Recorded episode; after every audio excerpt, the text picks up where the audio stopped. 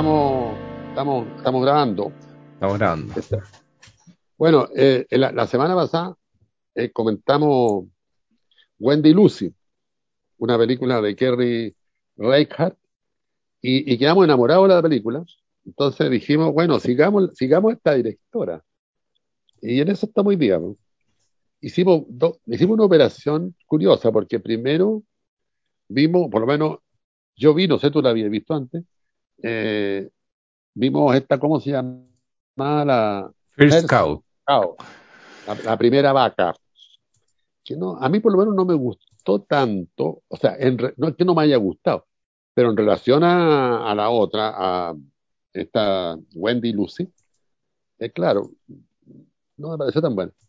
Y después Sebastián me, me recomendó ver All Joy, que es de la que vamos a hablar hoy día, y esa sí me encantó. Esta, esta, entonces uno empieza a darse cuenta que es una directora que tiene cierto concepto de trabajo que a mí me parece eh, muy interesante de conocer y de, y de um, observar. ¿eh? No sé si copiar, pero, pero sí de observar, porque de ahí observándola uno puede obtener eh, buenas costumbres cinematográficas, eh, que, yo creo que ella las tiene, ¿eh? las tiene con todo. No, no, sé qué edad tiene, no sé qué edad tiene ella. No, o sea, es grande, no es, no es una jovencilla. A ver. Pero debe tener, debe tener 40 años, una cosa no, así. No, no, no más. Eh, nacida el. Nacida el. Puta. No, no lo tengo aquí. Eh. Bueno. Yo vi una foto, se ve como de 40 años, ¿no? No, de, y la primera. Debe tener 60 y algo. Ah, sí, ¿eh? Y, y su primera 50. película es del 94. Eh, pero igual es muy interesante que si tiene 50, o, o, ¿eso dijiste 50? Debe tener, tengo el tío, vamos. Nací el 64. O sea, tiene 57 56, años. 57. Sí. Eh, es, es, interesante porque con estas películas, eh, a los 57 años, no tener eh, una ubicación tan estelar, eh, a lo mejor la tiene, que, pero, pero, pero si la tuviera uno la, habría conocido más. Eh, hay que rastrearla. Habla bien de ella, yo creo. O sea, ella se dedica a hacer películas. Por eso le que resultan buenas. conozco muchos autores con películas infinitamente menores, con una fama desproporcionada. Claro, claro, es que ella, ella empezó a hacer películas ya en, en su juventud. Y, Claro. y, y creo que también algo que he estado leyendo como que está en, en- el IMDb, que, que, que siempre tiene como datitos y trivias interesantes. La All Joy, que es la que vamos a hablar hoy día, no la financió como con, bueno, allá no existen los fondos, pero no es que haya, no es que haya eh, conseguido muchos inversionistas para hacer la película, sino que ella trabajó en un, en como un reality show para financiar la película. Estuve trabajando un año en un reality show como en una porquería para pagar la película. Porque esta, hecha, esta también está hecha en cine, pues, igual que Wendy and Lucy. Ah, Y fíjate que ella, ella, claro, en, en Wendy and Lucy en esta, eh, utiliza un formato que es muy de los 70, pero lo utiliza el Sí. 94, utiliza el Super 16. Sí, está Eh, ocupada oh. esa. Y, a- y aparte tiene algo muy como este cine francés, como de eh, medio Truffaut, medio también eh, quizás Romer, como, Claro. eh. como, como ese tipo de película. Romer. Eh, hay, hay una influencia, yo creo, ¿ah? porque en, el fondo, bueno, contemos la historia, contemos la historia de... Claro, es que la historia es muy mínima, la podemos Bueno, pero, contar. o sea, eh, es que eso, eso es lo bonito, que cuesta contar la historia de estas películas. literalmente porque es una línea. porque son películas para ver y escuchar, eh, que son casi intraducibles. Porque, Porque claro, la, la, la historia en sí no tiene ninguna gracia. Es dos, dos amigos se juntan para ir a las termas. y después se separan y se, cada uno se, sigue su camino. Sí, claro. Entonces, claro, pero eso es lo espectacular de la película. O sea, ella, ella lo dice, no sé si es la misma entrevista que leíste tú, eh, lo dice por ahí que a ella no le interesan, eh, le, no le interesan las tramas intrincadas, dice. Le interesa poner el énfasis en el estado de ánimo y la atmósfera eh, que se crea eh, bajo una circunstancia muy elemental, como cualquier circunstancia. O sea, a uno le ha pasado un día que lo invitan a comer, eh, se junta con un par de amigos y, y, la conversación gira de repente para un lado, para el otro, pero hay unos momentos medio raros. Eh, bueno, es, es, es, esos momentos medio raros en una relación son los que pesca ella. Y, y, y, a uno piensa que eso no son motivos de película. ¿eh?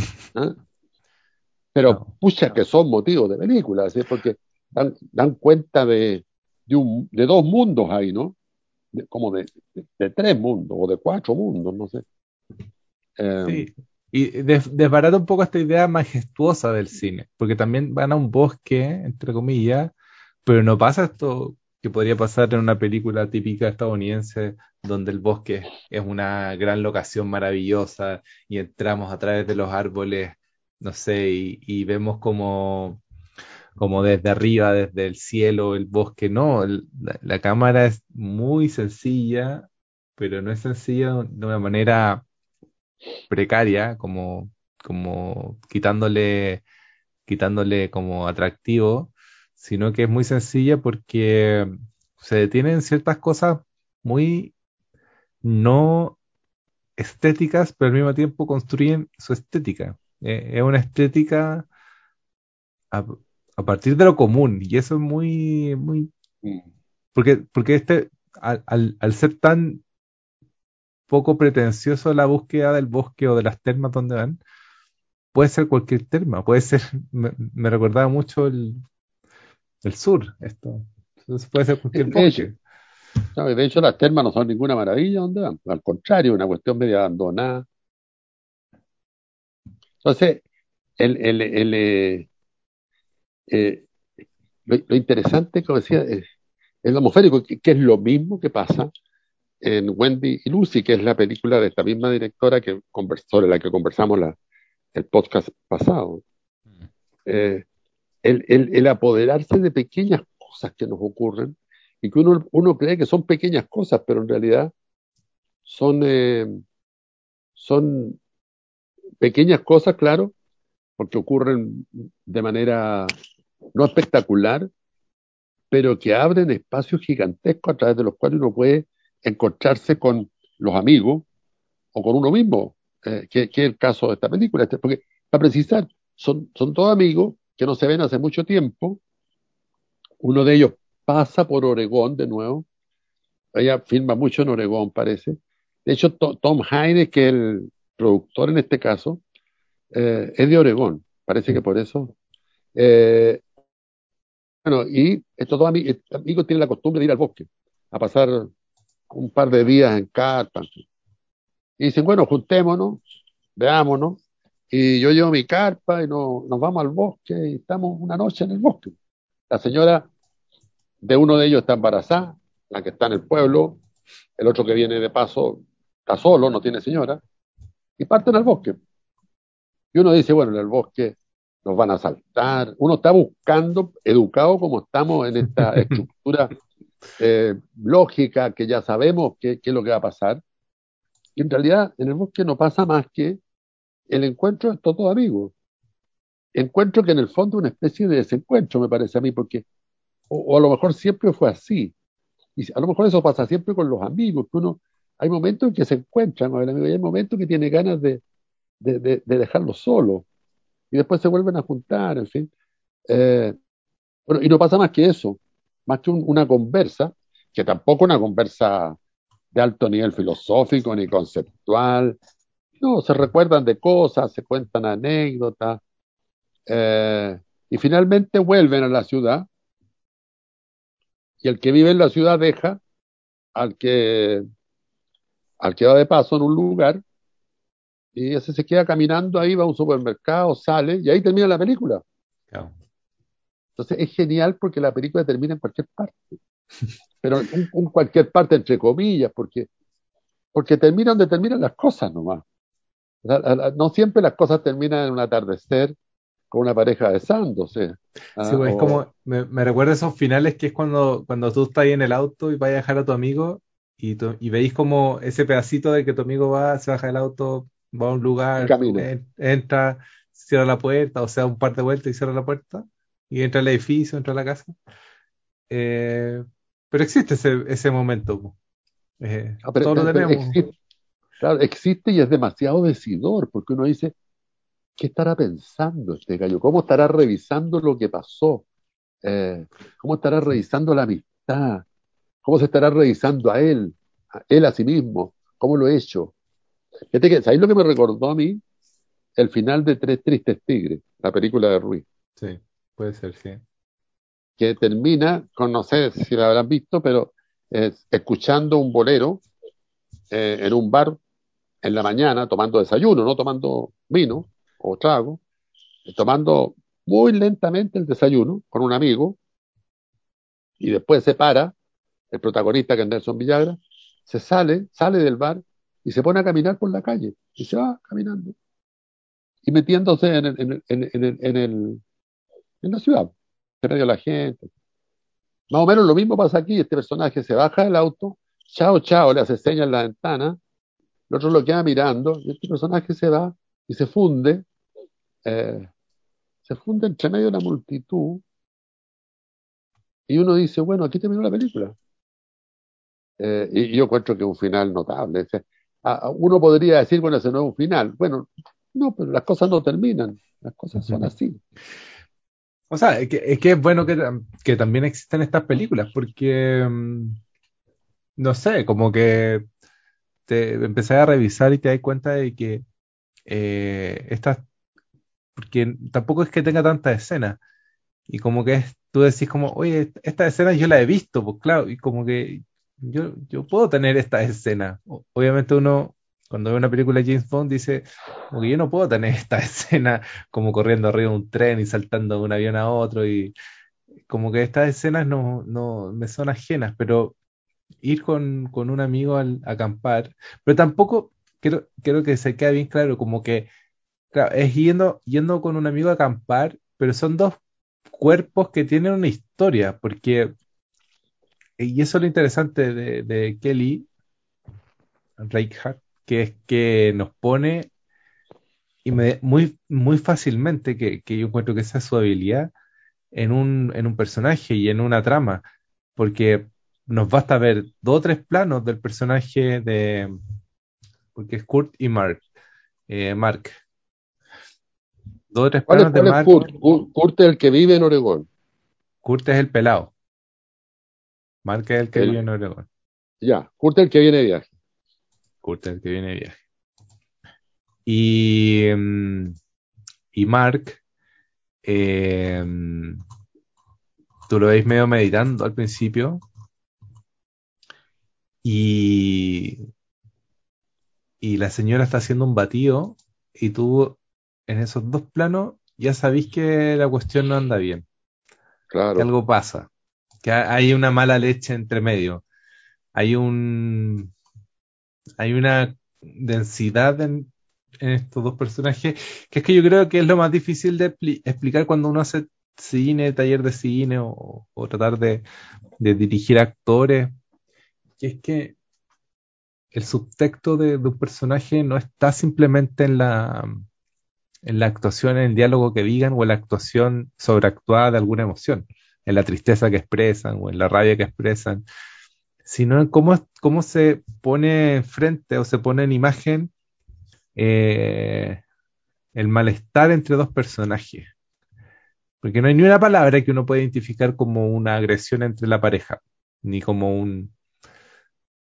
Después hay un diálogo un poco tenso, pero no hay, no es que ella le diga, hoy estoy, estoy chata de ti, y él no es que le diga como, hoy estoy, estoy en mi crisis de los 40, deja de huearme. no pasa ninguno de esos diálogos. Pero lo, lo intuimos. Eh, eh, y ella está embarazada, ¿no? Claro. Y él le dice, viene mi amigo, mi amigo, chuta, se me olvidó, Marx. Kurt. Kurt, mi amigo Kurt, y vamos a pasar una noche juntos. Y ella le dice, bueno, ¿por qué me tenéis que pedir permiso? No le dice, no te estoy pidiendo permiso, pero, eh, o sea, él tampoco está muy entusiasmado. O sea, lo interesante ahí, una cosa que usa Raúl Ruiz, que yo creo que ella lo usa también, yo creo que lo usan todos los directores que trabajan en esta, eh, en esta línea, que los personajes no tienen voluntad clara, no tienen objetivos claros, como, como todos los seres humanos. Nosotros nos creemos que tenemos una voluntad tremenda y unos objetivos tremendos, pero resulta que no es tan así. Eh, uno cree que tiene esos objetivos. Eh, yo, ahora, si a mí me preguntaran, yo podría decir, yo siempre tuve el objetivo de ser cineasta. Mentira, yo quería ser actor. ¿ah? Eh, ayer te presentaron como actor, te pusiste feliz. Ayer, me presentaron como actor, me encantó. Entonces, hay una mentira ahí que uno, que, uno transforma en verdad y que en cierta medida también es cierta, pero, pero uno tiene muchos objetivos. Mm. Eh, y acá también pasa eso, ¿te fijas? Entonces, cuando, cuando, entonces ¿qué pasa? En una, en una dirección de cine convencional, el actor lo primero que le dice, bueno, ¿cuál es mi objetivo? Eh, tú lo que quieres hacer es tomarte esta, este fuerte rodeado por puros fascistas. Ya. Muy bien, tengo súper claro que ellos saben cómo se va a parar y todo. Pero es así la vida. Y yo creo que aquí, bueno, yo, yo te digo, en el caso de Ruiz, Ruiz jamás da objetivo a los actores. O sea, no solo no da objetivos, sino Los confundía. no, no da ninguna explicación. Eh, bueno, eh, y eso yo creo que ayuda mucho porque el, el, estos personajes son personajes que no tienen objetivos, no tienen, digamos, no lo digamos así, que tienen muchos objetivos, todos cruzados, eh, y que al mismo tiempo, porque tienen muchos objetivos, no, no tienen una voluntad clara, porque el, tipo Kurt, me olvidó el nombre nuevo, Mark. Mark es el que vive en Oregón. Mark es el que vive en Oregón. Casado con esta señora embarazada. Podría haberle dicho, ¿sabéis que no voy a ir? Voy a decir que, que se venga a comer algo aquí con nosotros, pero no tengo ganas de ir a pasar una... Que pareciera ser el estado de ánimo en que está este gallo. Sí. Pero también quiere ir. Eh, es que en algo está, en algo está, pero no lo sabemos. Y eso es lo, misterioso de los personajes también. Claro. Wendy, Wendy Lucy, que en algo estaba ella, en, algo iba a Canadá. Pero no, no, no sabemos bien a qué, ni por qué. Claro, pero ella tampoco sabe. Entonces, eso hace riquísimo a los personajes, porque hace que uno también eh, se, se, identifique con ellos, porque uno también se encuentra en lo mismo. Eh, porque uno también es un personaje que tiene muchas muchos objetivos y por lo tanto su voluntad una, una voluntad media frágil, eh, que a veces funciona porque tenéis que levantarte a las 7 de la mañana para hacer tal cosa o para hacer tal tarea, en fin. Eh, eh, entonces, eso yo creo que es muy interesante en la película, porque, porque uno está permanentemente pensando qué irá a pasar.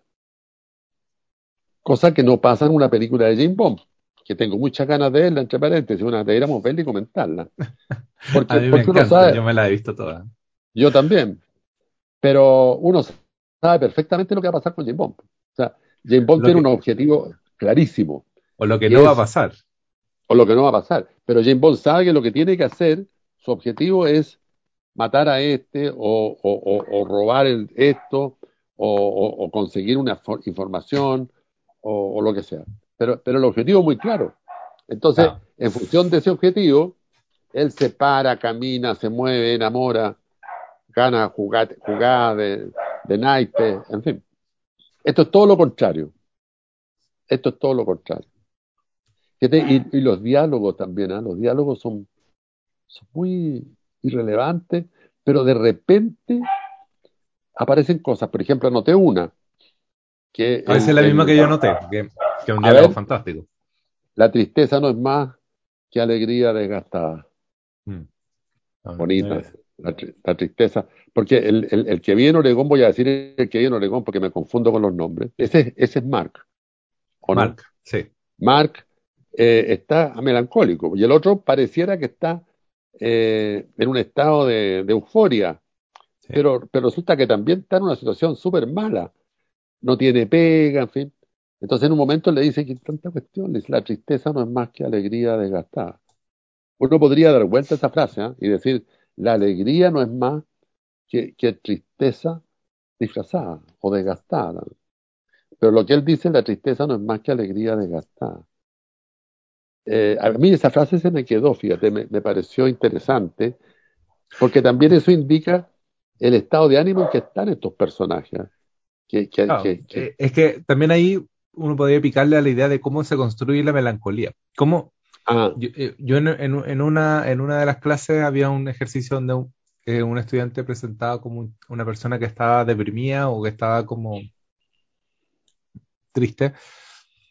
Y, y claro, el, el, la primera acción es mostrarlo como agarrándose la cabeza, como, como en posición media fetal. Y, ahí uno empieza a darse cuenta de que, claro, hay un código de cómo es la gente triste, pero, no, eh, pero es una caricatura de la gente triste. ¿Cómo, cómo, cómo realmente puedo plantear la melancolía? Y, esa, y ese tipo de preguntas creo que son súper interesantes de tratar de ejercitar como, como, como trabajo de un director o directora. Es cómo darle una búsqueda a emociones muy básicas. ¿Cómo expreso el amor sin obviamente los corazones saliendo de la cabeza de la persona, ni la cara de embobado que uno podría poner? cómo expreso la tristeza, cómo expreso la melancolía. Y esta película, y las dos películas, Wendell Lucy y esta, y First Cow también tiene un poco, pero First Cow un, un poco más compleja y por eso quizás no enganchaste tanto porque tiene una muchas tramas. La, la, la, lo rico de esto es la pureza de la trama que hay en, en este, en, este, en esta película. Y, cómo se presenta la melancolía. ¿Dónde está? ¿En qué está la melancolía? ¿Está en la cámara? ¿Está en la actuación? ¿Está en la música? A, mí la, la, la, cosa que me gustó, que a lo mejor tiene que ver, no, no lo había pensado desde el punto de vista de la melancolía, la, melancolía se produce cuando uno, uno, se da cuenta que, se está acabando todo, ¿no? Cuando eh, eh, el, el, el, final de fiesta, ¿ah?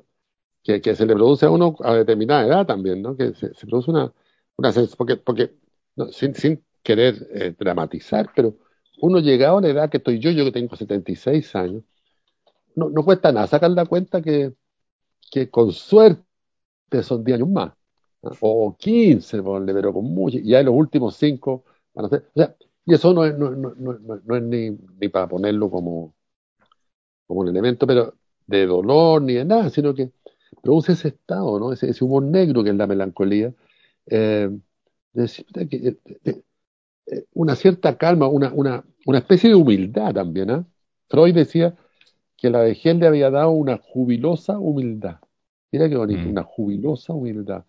Una, una humildad muy alegre, que, que, que, es la sensación de que, que es un poco lo que le pasa. Una persona muy poco humilde. Bueno, claro. Eso, eso era, lo que, era lo que decía. Eh, el, el, el, entonces, es, es, es, eso es lo que le pasa al amigo que viene, ¿ah? que, que, está ahí también en una especie de melancolía porque, porque yo creo que se le acabó el mundo. Y este otro, el casado, el Mark, ¿estoy bien? Sí. El Mark, casado con esta señora embarazada, en cierto sentido también se le acabó el mundo. Porque, y que lo conversan con el amigo. ¿Por qué casarse? ¿Por qué tener hijos? Entonces, algo se está terminando ahí. Y se está terminando la amistad entre ellos dos también, ¿eh? Claro. Esa es la sensación. Entonces, es, es, eso también eh, eh, produce esta, esta melancolía o esta alegría de estar triste, ¿no? La melancolía también tiene que ver con eso, con, la, con una alegría producto de que uno, o sea, un, una tristeza que se absorbe muy bien, que te, incluso te produce alegría, de, de sentirla. Eh, entonces, y eso yo tuve de repente la sensación que te, se cruzaba con una cuestión que es muy del estilo de un cine americano y sobre todo de ella, que son unos cortes de repente al, al paisaje, con unas entradas de guitarra. Mm. Eh, o de repente, no, no me acuerdo la anoté, pero no, no, me acuerdo con precisión, hay un pájaro que vuela se, y se mete un ruido y, y entra una guitarra y aparecen los bosques Pero no Eso son también- precio- pero no, no es preciosismo, no es el National No. Geographic, como que No. Es paisaje común y corriente. De- es que ¿sabéis lo que pasa? La sensación que yo tuve, que esto también es un road movie. Ella Sí, hace pues. road movie a la, a- hace road movie a la pinta de ella. Ah, porque el, el de, el de la eh, Wendy, Wendy y Quincy, Y- el que parece que hay un perro. Y Lucy, Que es el mismo. que hay es la misma perra que se llama Lucy también. Sí, pues. Pero es, es exactamente la misma perra. La misma. Bueno, y, y también va a buscar un palo. Sí. Eh, bueno, y esta perra y estos, estos tres hacen un viaje a pasar una noche en carpa en un cerro, en una montaña, digamos, en un cerro, en un bosque precioso, Eh, y se dan un baño en una especie de termas abandonadas que hay ahí. Y después vuelven, eso es todo. Pero, pero, pero, pero hay un largo recorrido. Y, Pero- y en ese Pero, pero en nuestro sistema, nuestro sistema de, de fondo y de, de talleres, quizás no era tanto en el que hacemos nosotros, pero en el taller esto no pasa, no Ah, pasa no. a segunda vuelta, pues no pasa no, a rodaje No, la. Nelly Reinhardt viviendo en Chile no, no habría hecho nunca una película. Ninguna de sus películas habría sido aprobada por el jurado del fondo. Porque la pregunta hubiera sido, ya, pero ¿qué pasa? ¿Cuál es el objetivo? Te habrían dicho. ¿Y, y, y qué les habrían pasa? hecho dos, pregu- dos preguntas. Te habrían hecho. ¿Cuál es el conflicto? O sea, ¿quién está contra quién? ¿Qué decisión tiene que tomar? ¿Qué decisión importante tiene que tomar el personaje? ¿Cuál es su objetivo? Mm. Cosa que la película de James Bond responde inmediatamente. A, la- a los cinco minutos tú sabes cuál es el conflicto, qué decisión tiene que tomar el personaje. Es todo. Pero esta película yo creo que, yo, yo creo que por lo menos estas dos, estas tres que yo he visto, no ganan el fondo nacional, pero por ningún lado. O sea, por eso te digo que las dos primeras, al menos, son, o las tres primeras, que ya después empieza a tener un poco más de reputación y trabaja con actores un poco más caros, son financiadas por su trabajo y por platas de amigos. Aunque esta película tampoco es que haya costado una millonada, porque No. Probablemente la podría haber grabado el fin de semana y editado en la semana, porque no es que tenga 80 escenas, tiene, no sé, 7 escenas. Oye, y son menos actores que Wendy Lucy. Y son menos actores que Wendy Luz. Pero que por eso está, está primero que Wendy Luz. Estos son tres actores, un auto, Y un eh, y ni siquiera hay locaciones de interiores, ¿ah? Eh, bosque. escarpa, el, la terma, esa es una terma súper picante, muy, muy, muy artesanal, donde no hay nadie, es otra cosa extraña, Sí. eh, pero uno entra muy bien. Ahora, lo que yo te iba a decir, est- est- estos cortes al paisaje, al pájaro, al gusano, eh, a, a un caracol, eh, yo creo que van, ar- van, ar- van articulando la atmósfera, en el sentido que van poniendo estos personajes en el medio de un mundo que uno no considera habitualmente, que son los caracoles, que son las hojas, que son las piedras, que son los árboles, los ríos, las carreteras. Eh, y eso yo creo que con, bueno, y eso más la guitarra, que- la guitarra eléctrica que, que suena extraordinariamente bien. Y de una banda, una, una banda muy, muy desconocida, conocida, que es Yo la tengo, una banda gringa. ¿Así? ¿Cómo se llama? Yo la tengo. Así. Así se llama, Yo la tengo. No te puedo creer. Sí.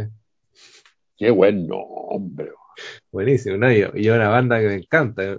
Muy, muy, como de la época de Kurt Cobain, son como de esa época. Pero se, man- Yo- se han yo- mantenido. Ahora están Yo, viejos. yo la tengo, yo me encuentro que yo la tengo un nombre. ¿Sabes? que hay- Estoy haciendo puras relaciones que no tienen nada que ver, pero hay un disco de los Jaivas, el primero, que se llama Ayer Caché, Cao, que eh, se pare-. Que se parece a este, ¿ah? el nombre, Ayer Pero lo gracioso es que son los gringos, porque son gringos de Oregon. De... Yo la tengo. Fantástico. Porque, porque a mí me parece que tiene que haber ahí una conexión muy poderosa entre la directora y este conjunto, esta banda, porque eh, las entradas de guitarra son preciosas Sí. y De, son de largas. New, de New. Jersey, me equivoqué, de New Jersey.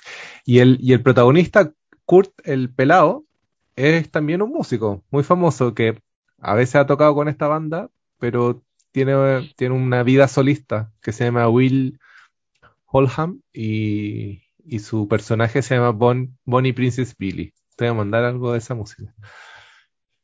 Oye, y además hay otra cosa, yendo a la cuestión más técnica, el tipo de montaje, los cortes.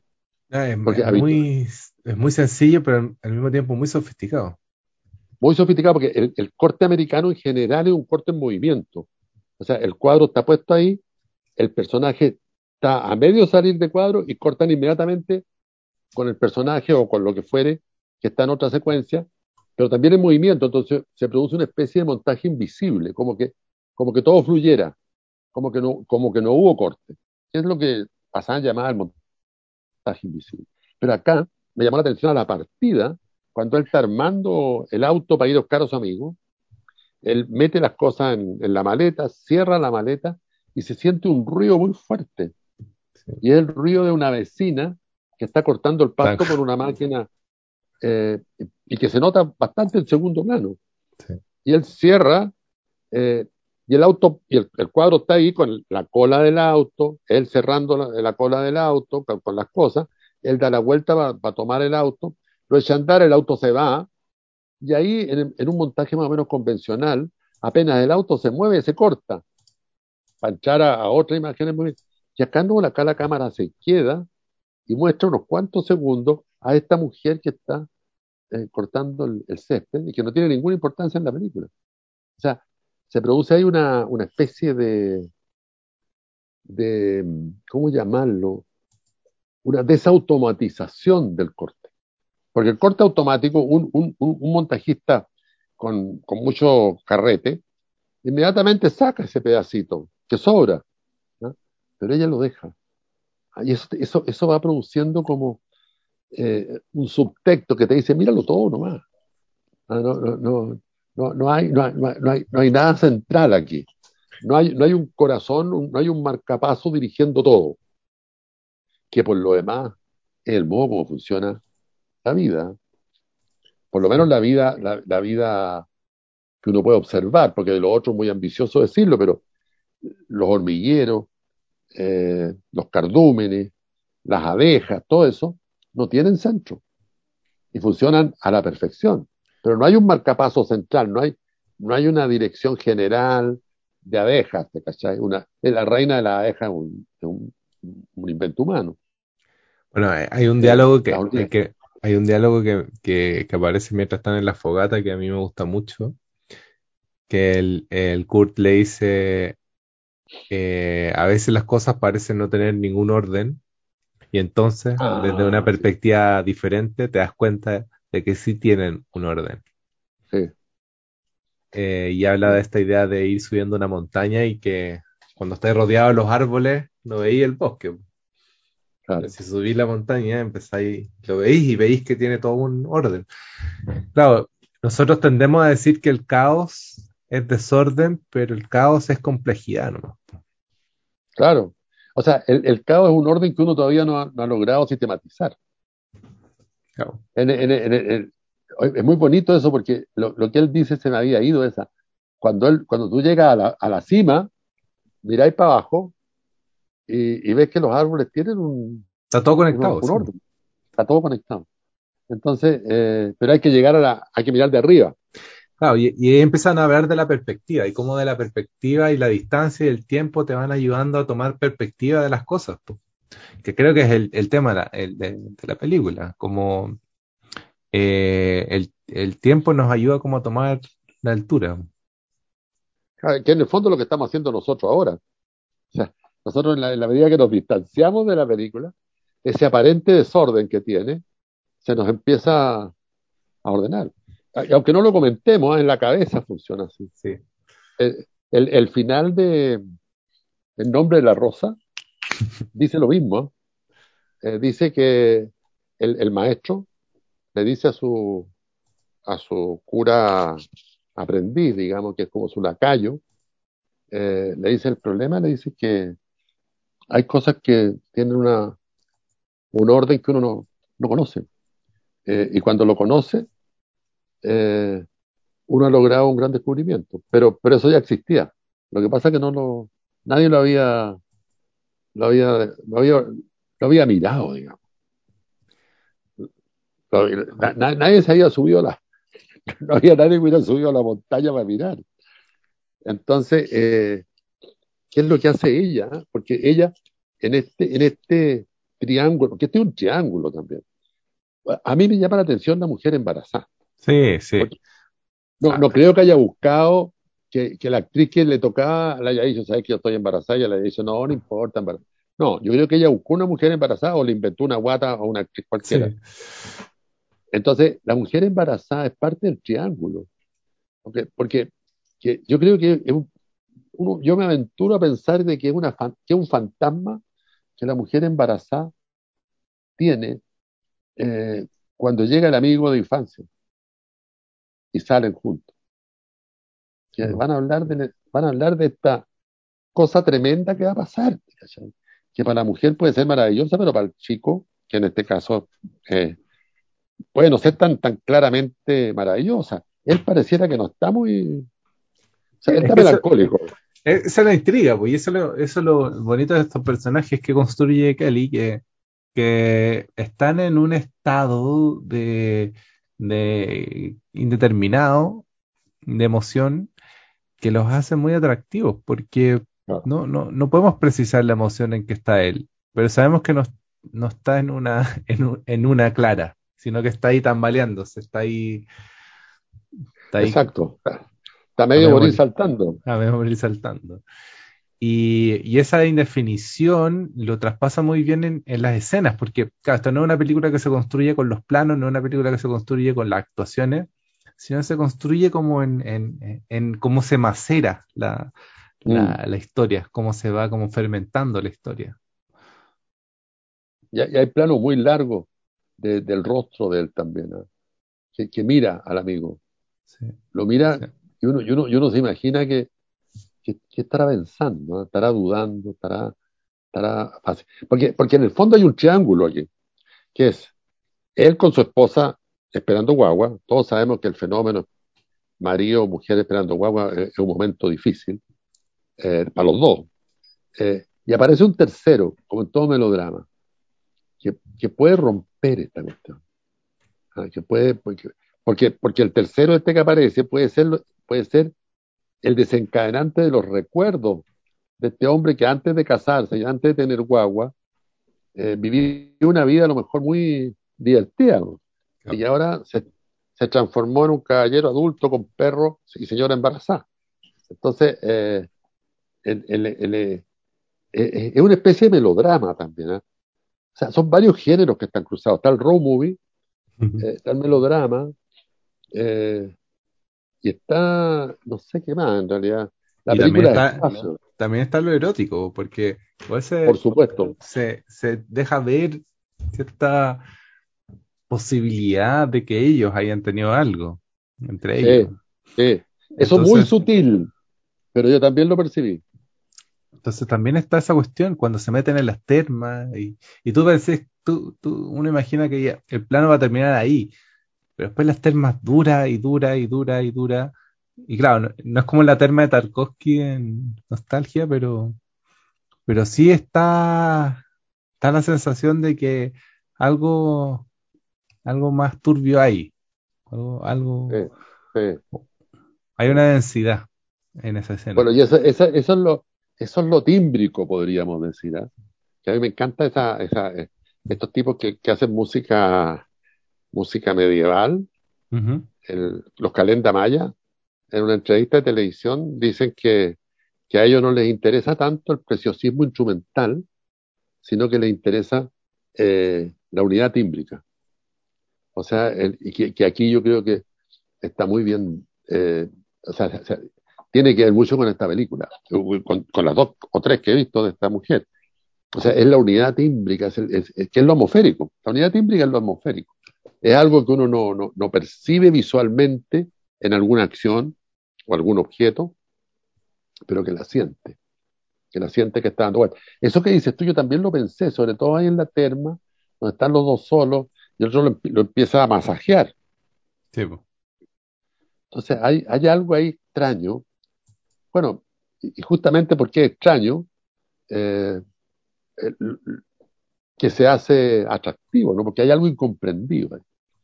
y lo incomprendido es un tema de la narración también que uno tiende a sacar, pero, pero hay muchas cosas incomprendidas en el, cotidiano de uno, ¿no? Y que uno pasa por encima de ellos nomás. Sí, y, y, quizás como, como, como para subrayar o para irse a, acostar con la almohada y pensar un rato esto, es, es cómo lograr construir algo filosófico sin la, la, charlatanería filosófica que puede ser la palabra, porque hay muchas películas que se dicen filosóficas y son pura palabrería o, como, como cierto espectáculo de la idea de filosofar. O unos diálogos tremendos. Claro, hay una, hay una muy famosa que son dos tipos sentados toda la película hablando en una mesa. No, sé si la has visto, ¿te acordáis? Eh, no, no me acuerdo el nombre ahora. Pero claro, como que pareciera que eso y hablar de Nietzsche o de Kant fuera como hacer filosofía en el cine acá precisamente no hay, no hay diálogos tan profundos, no hay, más allá de estos dos o tres que citamos, no es que hayan grandes diálogos, de hecho hay mucho silencio. No, y, estos tres que citamos están dichos como en una conversación al pasar. Sí, no están, no, están impostados. Es como que le, como que le cuento una anécdota. Y el otro como que se queda callado también, no es que le, no es que le conteste y sigue elaborando a partir de, de que uno va a la montaña y mira el bosque, no, y esa es una tremenda idea, ¿eh? la, idea de que lo, que hace la ciencia, lo que hace el cine, lo que hace el cine, por ejemplo, lo que hace la poesía, es encontrarse con cierto caos que, al, cual le, ofrece un soporte narrativo y lo, y lo, y lo, hace aparecer. Y en esa misma medida deja, deja de, de, de, ser eh, caos y deja de ser vida también, porque, porque se transforma en otra cosa. Se transforma en orden. Y como, como, como tarea eh, de nuestra área, como de profe, eh, es, bien difícil hacer este, hacerlo eh, esto como ejercicio.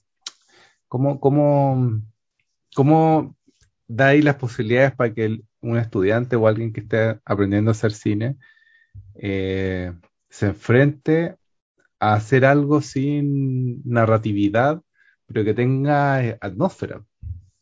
Claro. ¿Cómo, cómo, cómo o sea, uno lo puede poner, hacer una tarea de encontrar un, una narración que no tenga narración y que tenga atmósfera. Podríamos escribir, pero ¿cómo, cómo lo ejercitáis acá? ¿Cómo, ¿Cuál es el ejercicio que hace Kelly para para llegar a estas atmósferas en dos o tres planos, porque esa es la gracia, no es como que no es Tarkovsky que nos presta unos planos eternos con unos dolly increíbles y unas locaciones que son surrealistas. Eh, no, no, no es eso. Eh, eh, aquí en la esquina anda supermercado y creamos una atmósfera, como, ¿cómo se hace eso? En dos planos, en tres planos. Porque las dos películas, mi vista reviéndola. También, también First Cow tiene harto de eso. Que como cuando parten, es muy eh, minimalista la manera en que me presentan los personajes, que son, no sé, escenas de cinco planos a lo más, pero me queda todo claro. Y me queda claro una atmósfera y un mundo. Porque en recordemos el de, el de Wendy and Lucy, que es, hay, un, hay dos planos de trenes, como unos planos medio generales desde altura. Después Wendy con, con el perro, un paneo largo. Después el perro que se le perdió. Y después de noche, ella llegando al, al, lugar donde están los vagabundos. Eh, y ahí ya me presentó el personaje, pues sin decirme, esta es Wendy, ella viene de Canadá, o sea, ella va a Canadá. No, no me dijo nada de eso, pero sí me lo dijo. ¿Cómo me lo dijo? Y acá lo mismo, hay un personaje que está tocando estos, estos cuencos de cuarzo, un pajarito, una señora haciendo un batido en una juguera, un llamado por teléfono y, entendemos que esta pareja está en, en, alguna crisis. Fíjate que ella, ella dice algo muy parecido a lo que acabas de decir. Dice, reconozco que hay temas, o sea, reconozco que hay temas que repito y formas de rodaje que repito, cosa que no cuesta nada darse cuenta. Mis películas terminan siendo sobre los momentos de ir de aquí para allá, pero no de una manera grandiosa. ¿ah? Es, eso yo creo que es esencial, no de una manera grandiosa. Ir de la conejera al pueblo, del estacionamiento a la gasolinera. Pero esto no es un gran plan, solo soy una persona práctica. Soy una persona bastante aburrida. La vida puede ser bastante pequeña en Oregón. Tejer, leer, comer con amigos. Filmar películas de 16 milímetros no narrativas solo para cambiar las cosas, pero también puedo disfrutar de un episodio de Project Runway. Es que claro, ella hacía esos, ella trabajó en esos reality. Ah, por eso lo cita, claro. En, en American Entonces, Next Top Model. o sea, eh, lo grandioso sería el enemigo central de la cuestión. ¿Y qué es lo que es lo grandioso? Algo que tiene centro. Algo que tiene un centro que organiza y domina y, y, y ordena todo, hasta el último detalle, con el objeto de satisfacer expectativas de la gente que mira. Expectativa del espectador. El espectador es un tipo que está esperando que le satisfagan sus expectativas. O sea, que le consoliden el pensamiento que han tenido siempre y que van a seguir teniendo hasta que se mueran. Entonces, ella lo que hace es moverse al lado, es, salir de eso y crear una narración o una no narración, como dice ella, que rompa eh, el camino a través del cual se satisfacen expectativas y que no satisfaga las expectativas de los espectadores. Entonces el, el espectador queda en un estado que favorece eh, el pensamiento. El espectador queda, o sea, rompiendo los automatismos, digamos. Sí, el rompiendo queda, el código, el código. Claro. Entonces, eh, y eso, eso, eso es muy... Hay, hay, un, hay un manual de lectura con el que entramos a una película. Eh, el tema cuando estamos haciendo películas es cómo salirse de ese manual para que el espectador tenga sorpresa. Exacto, exacto. Para que, y para que el espectador eh, quede en un estado de no saber. De, de, de lo, lo, lo, los pedagogos dicen de, ¿cómo dicen? De disonancia cognitiva. Ah, que, que, que, quede sin, eh, que quede sin datos. Ah, que, que de repente todo, todo lo que se sabía no era, por ejemplo, pasa ahí cuando habla de la tristeza, que es la, lo que y, y, que dice que no es más que una alegría desgastada. Esa, esa es la, ese es el nombre del capítulo, ¿no? ¿Y el nombre de qué? Ah, del, del, capítulo, claro. la, la, tristeza claro. es una alegría desgastada. Capítulo 27. Entonces, eh, eso, eso te desencadena inmediatamente un desajuste con tu automatismo, porque tú lo que sabes es que la tristeza es todo lo contrario a la alegría. Pero jamás se le ocurre a uno que es una alegría que, que se ha ido desgastando. O sea, es el automatismo que está dejando de funcionar. ¿no? Por ejemplo, qué lindo es tener hijos, qué lindo es casarse, que podríamos, estamos todos diciendo asignándola a esta película, qué lindo que mi señora esté embarazada. Todos esos automatismos pueden empezar a, a, entristecerse. ¿no? Toda esa alegría del embarazo, esa cuestión que, que siempre, yo siempre me, me la atención, que cuando le, en las películas, nunca lo vi en la realidad, nunca lo he visto en la realidad, cuando le dicen al marido, oye, ¿es verdad que vas a tener un hijo? Sí, ¡ah! Y el tipo sale gritando y abraza a los amigos. Yo no estoy tan seguro que la vida funcione así. Por lo menos hay gente que no funciona en base a un control remoto. Pero, porque es muy bonito tener hijos, claro, pero, pero trae problemas. Yo, yo, yo no estoy en contra de tener hijos, tengo cuatro hijas. Pero, pero tener hijas o hijos eh, es, un, es una subida a la, a la cima de la montaña. Y uno después, después mira el orden de la cuestión, pero cuando está metido, como está el personaje de esta película, está entrando en una fase dura, difícil. Que el otro, el otro calla y, y, a medio que se la dice de repente. ¿no?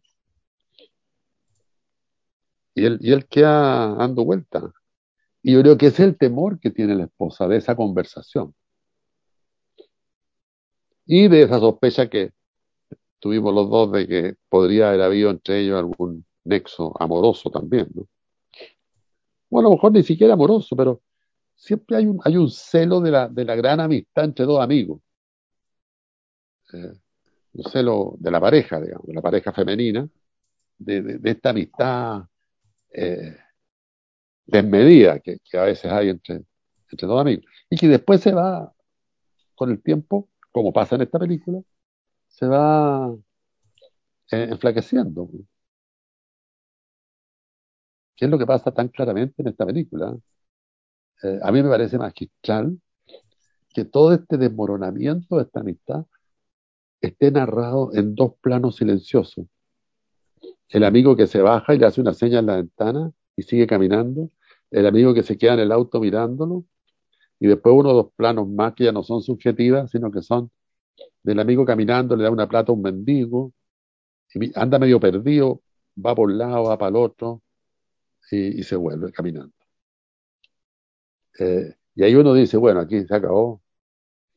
Es una amistad que ya no, no, no, no, no es más salida en carpa, digamos. Entonces es fantástico cómo dos planos pueden contarte una historia fenomenal.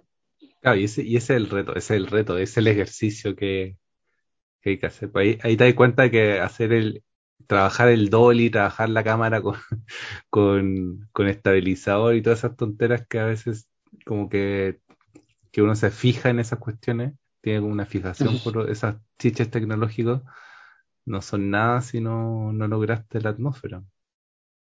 Es que, ahora, un detalle curioso, eh, esta es una, una, afirmación que voy a hacer bastante eh, inadecuada.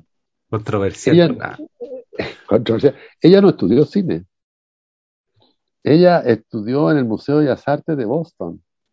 Mm. Estudió arte entonces. Y en el verano del 2005 dirigió esta película. Eh, ella no estudió cine.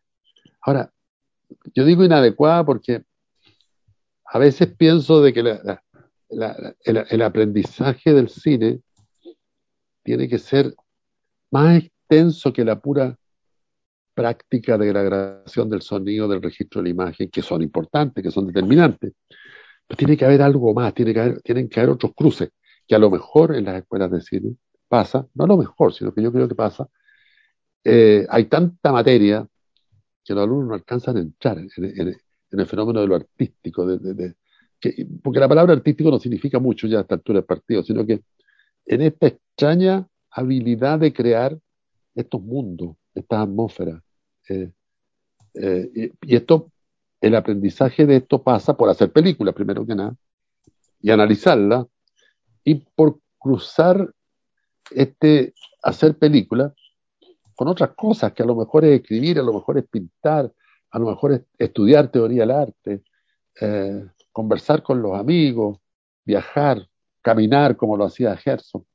O sea, eh, hay que entrar a, a, a, diversificar estos aprendizajes. Yo, yo, cada vez me encuentro más con directores de cine, con películas notables, que no estudiaron cine. Sí. La, la, la, última generación que estudió cine es la, es la de Coppola y la de Lucas, que fueron la generación o sea, del 70. No, pues ahora hay un montón de cineastas llenos de festivales para cineastas. No, claro, que cine, son de escuela. Sí, Pero lo que te quiero decir que lo, los famosos que estudiaron cine. Eh, ahora, no, no, no, quiero, no estoy en contra de la escuela de cine, me parecería ridículo estar en contra de la escuela de cine si yo enseño en una escuela de cine. Pero, pero creo que las escuelas de cine, o sea que lo, más bien, para no decirlo en función de la escuela de cine, creo que los aprendizajes del cine tienen que cruzarse con, más pistas. Hay, que, hay, que, hay que observarlos, hay que, y que estas películas, eh, al mismo tiempo que modifican un tipo de espectador, como lo decíamos antes, o sea, al, al, no darle la expectativa que están esperando, al, dejarlo en una especie de, de disonancia cognitiva, eh, están cambiando un tipo de espectador, están, lo están removiendo también sí. están removiendo un tipo de manera de hacer cine. un tipo de aprendizaje del cine. Y yo tengo la impresión que están también instalando un tipo de crítica de cine. O sea, están, están, están desarticulando un tipo de espectador, desarticulando un modelo de enseñanza, desarticulando un modelo de, de crítica y un modelo de producción, clarísimo, un modelo de producción. Esta es una película dentro del modelo americano que no creo que cueste un millón de dólares. 300 mil dólares fue el presupuesto. Mira, 300 mil dólares cuestan las películas chilenas, que ahora cada vez cuestan más porque hay un, fomento por parte de los fondos de hacer un cine industrial eh, que ojalá cueste más caro, digamos. Ojalá cueste más caro. O sea, una película de 300 mil dólares para los analistas nacionales eh, es sospechosa. Sí, eh, ahora, acabo de ver una película... Eh, o sea, eh, es que se entiende, se entiende que entre más cuesta la película, más calidad tiene. Como que esa es la ecuación que, que, se dice a través de los números, cuando no necesariamente así. No hay una proporcionalidad en esa ecuación. Oye, aquí no hay ningún actor famoso. No, acá no hay. Ni uno. Eh, en, Wendy Lucy teníamos a la Michelle Williams, pero aquí no hay ningún actor famoso. Yo, yo me acuerdo años atrás, un productor chileno que fue muy importante, el Juan Harting, que fue muy generoso además, también, un tipo que sabía mucho de cine, pero se equivocó en ese sentido, él quería hacer un cine industrial desde Chile. Y hizo una película, que no me acuerdo cómo se llamaba, y trajo a Peter Coyote, que le costó 500 mil dólares y que no salvó nada. ¿Cómo será que no me acuerdo el nombre de la película? Él era productor, él no la dirigió, la dirigió la, la Lucas, la Christine Lucas. No me acuerdo cómo se llama, cómo se llamaba la película. Eh, y Peter Coyote además llegó con barba. Entonces costaba reconocerlo, pero además tampoco Peter Coyote es un personaje que te haya, porque salga en la película, eh, eh, te va a hacer circular por distribuciones más masivas. Pero, y él también recomendaba filmar las películas en dos idiomas, o sea, hacer el plano en inglés al tiro, hacer el plano en español, que es una cuestión que recomienda mucha gente. ¿eh? en Argentina estuve con un señor Camuso, que fue director de fotografía muy notable, eh, y él decía que era fundamental hacer eso en América Latina. Tú, hacer el plano, eh, por ejemplo, dice, oye, yo te amo. Inmediatamente ya, corte, está listo, vamos al otro en inglés ahora. Oye, yo te amo en inglés. Y así terminaba la película en inglés y en español. o si fuese, es que, es que claro, es que esa otra cosa, pues, no es, no es, deberían tener nombres distintos. Eh, deberían tener nombres distintos. Porque claro, porque eso entender que la, cosa está en los planos y el armazón y en el y en, todo lo que uno planifica para hacer una película. Y precisamente nosotros creemos acá que las películas se van encontrando a medida que se van haciendo. Entonces, esa idea de repetir el plano no, es posible. O sea, para América Latina, para países pobres, creo yo, eh, este modelo de ella es fantástico. Bueno, y de otros. ¿ah? Yo acabo de ver una película interesante, que a lo mejor si te gusta podríamos comentarla, que va a ser estreno, acabo de ver en la mañana, hoy día en la mañana, que se llama, ay, no me acuerdo cómo se llama, pero es de la Claudia Guayquimilla.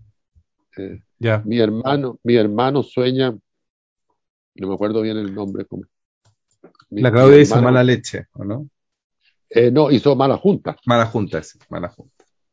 Eh, tiene muy buena actuación en la, historia de unos jóvenes del Sename. Una película interesante.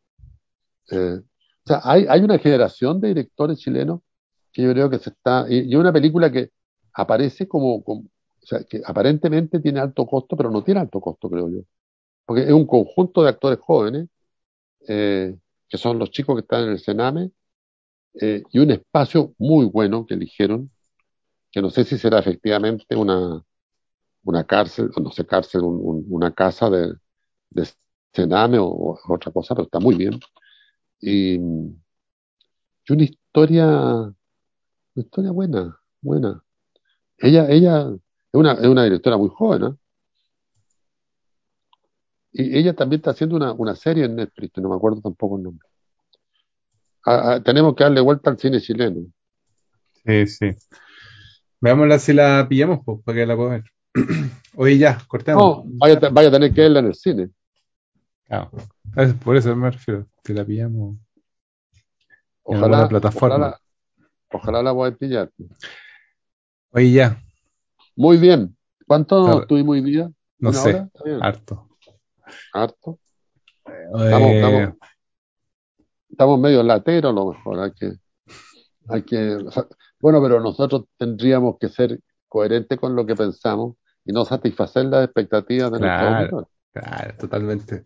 No, y aparte como que mm, eh, esto, esto es lo que, esta es la conversación que uno debiese tener después de ver una película en el, en el, en el, en un festival, po. Que, Claro. que es lo que yo me imaginaba cuando fui a mis primeros festivales y me di cuenta que casi nadie hablaba de cine después de los festivales. Se hablaba del carrete, de, de la película que se está haciendo, pero no se hablaba de, No, sentarse no, a conversar sobre la película. Era muy poco, éramos dos ñoños. que- No, es, es que incluso es como ridículo, es como mal visto. Claro. Esto, Eh, en los festivales están entrando en una, también en una, eh, bueno, estas películas también ponen en, en- hay que poner en jaque todas las instituciones, eh, tal, vez por eso, cuando uno se mete a conversar de cine aparece la melancolía, porque se está acabando un mundo cinematográfico. sí. Que ojalá se acabe rápido, porque ya, ya no, ya, ya, ya, ya, ya no, ya no, ya no funciona. O sea, na- nadie conversa, o sea, en, en- en- en los festivales yo creo que nadie conversa sobre cine. Salvo un festival que me contaba Fuguet, que, que él estuvo, un festival americano, que invitan como a cuatro o cinco personas, una cuestión así, Claro, son espacios más reservados. y que está solo para conversar y ver películas.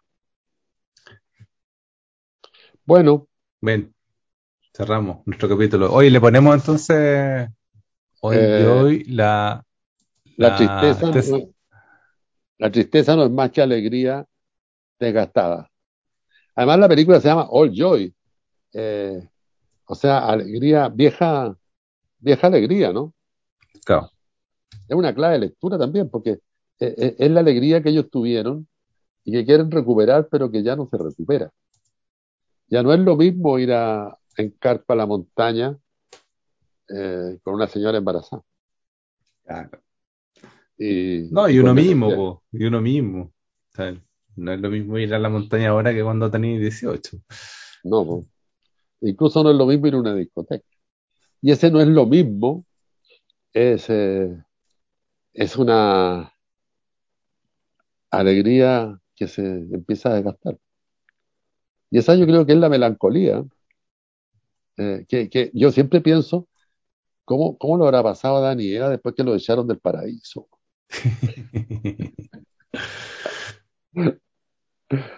Cuando pienso en estas cosas y que esos pobres, ¿cómo se habrán echado en cara, la, la- echado la culpa, por culpa tuya, weón? Estamos ahora, cuando estábamos estupendos. Si es que se hiciera. Ya. Chao. Chao, chao. Hasta la próxima semana.